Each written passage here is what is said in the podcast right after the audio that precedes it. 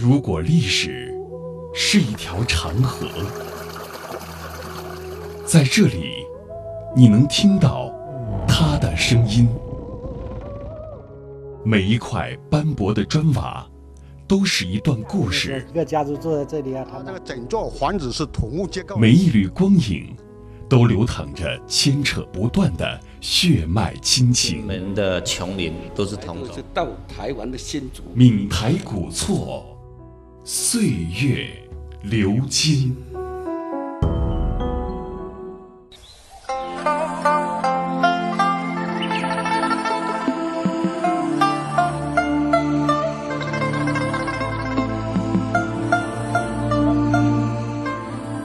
位于福建省南安市官桥镇张里村一个叫漳州寮的地方，有一处庞大的古建筑群。走过车水马龙的街道，穿越人声鼎沸的市集，远远可以望见一片沧桑的红色。一股力量不由自主地吸引着我们走向了这座貌似皇宫的殿堂。红砖墙、白条石、燕尾脊，在阳光的照耀下闪着夺目的光芒。这里就是被誉为闽南建筑大观园的蔡氏古民居。蔡氏古民居建筑群面南朝北，长两百米，宽一百米。现在保存下来的建筑有十三座，四百多个房间，总面积一万六千多平方米。庞大的建筑群落展现着尊荣，古老的宅邸总是会写满故事。而这些自然吸引着天南地北无数的游客。听众朋友们，大家好，我是三三，我现在啊就在闽南建筑大观园蔡氏古民居的大门前。哇，如果你问我有什么样的感受呢？那我只能说惊叹两个字了。你看啊，虽然整座建筑群不高，但是啊这规模非常的庞大，而且啊都是由红砖砌成的。哇，现在我摸上去啊，还有一些嗯，能感觉到温度呢哈。还有这墙上的这些雕刻啊，都相当的精细，一看呐就知道是大户人家的宅子。这得多么雄厚的财力才能建起来啊！到底啊，这主人的财力是有多大呢？我们有请导游徐女士和我们说一说吧。当时有一个传州末代的进士，进士吴共振给他提了一首诗，就概括了整个建筑群嘛。他说：“东渡文明池落下，一时才气压江南。”你想一下，东渡他渡过黄河，然后驰名到长安、洛阳，文明赚钱，不是偷也不是抢，然后一时才气盖过江南。我们都知道江南都非常的富有了，对吗？鲜艳的红砖，高高翘起的燕尾脊，严整的布局，精美的雕饰，折射的是闽南成熟高超的建筑技艺。蔡氏古民居的原墙用几种规格的红料，经泥水工横竖捣砌而筑，白灰砖缝粘合成红白线条优美的拼花图案，色彩异常强烈，形成独具闽南特色且极富内涵的红砖文化，倒真有几分皇宫的气派。如此庞大宏伟的建筑群，令人不禁好奇发问。蔡氏古民居的建造者有着什么样的身份？这片宏伟的建筑群是名门望族士大夫的居所吗？蔡氏古民居的缔造者是蔡启昌、蔡资深父子。整座建筑群于清同治六年开始兴建，清宣统三年，也就是西元一九一一年竣工，前后历经四十多年。蔡启昌、蔡资深父子是菲律宾华侨。身为成功商人的蔡之深，满脑子却是儒家思想，认为久远之业，商不如农，把大量财富移转到国内，在故乡建起众多大厝，组成民居建筑群，广购荒地，组织兄弟子侄大力垦殖。为了提高家族的社会地位，他还热心公益事业，慷慨捐资兴学和赈灾。一九零五年，受朝廷诰封资政大夫，妻子封二品夫人。清朝同治乙丑年，蔡启昌回到官桥张里村，相中了村边那片叫漳州寮的风水宝地，于是斥资买地，大兴土木，建启昌厝、优吉厝等房屋。其中醉金楼体现了蔡之深重视子孙教育的先见之明。蔡氏古民居建筑群里有一座书轩，前后三进，内有天井拜亭，门墙厅壁上可见吴桂生、施云东、蔡寿星等当时乡贤名家的字画。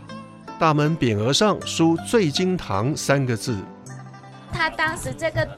主人为他们的子孙兴建的一座私塾，当时命名为醉金堂，最东边安静。他想的对，想的很的周到。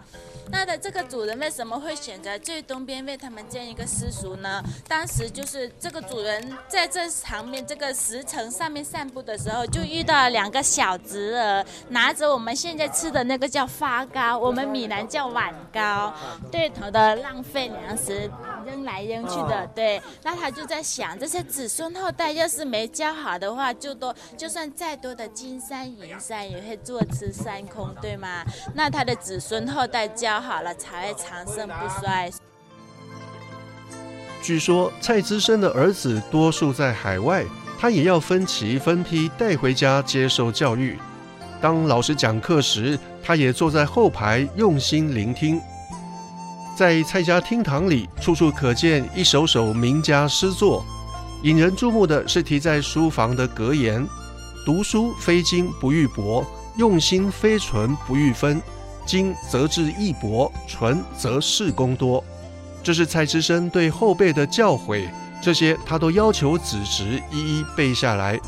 每次蔡之深从海外回来巡视房屋的建筑情况，总要带三两个儿子回来。让他们到现场去扛石头、搬砖头、递木头，体验干出一身汗方知大错来之不一般的道理。后人赞叹道：“蔡之深建醉心堂，一心醉出好子孙，的确是远见之举。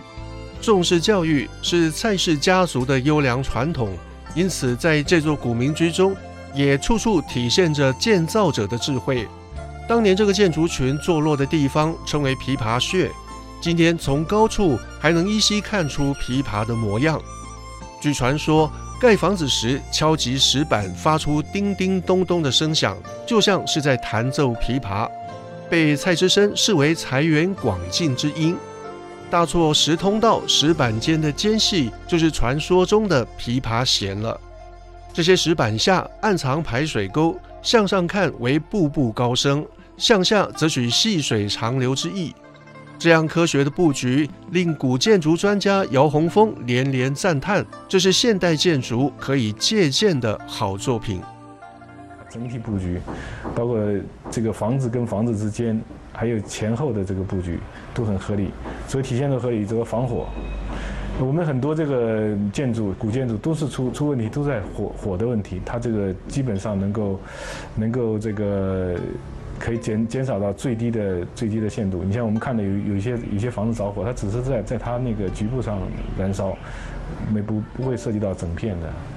啊，这只是消消防消防这个这个方面，还有排水方面，它也做的也是组织排水，也是做的也挺好的。啊，这是我们现代这个建筑专业设计的这这这个建筑师的一个一借鉴的一个很好的一个作品。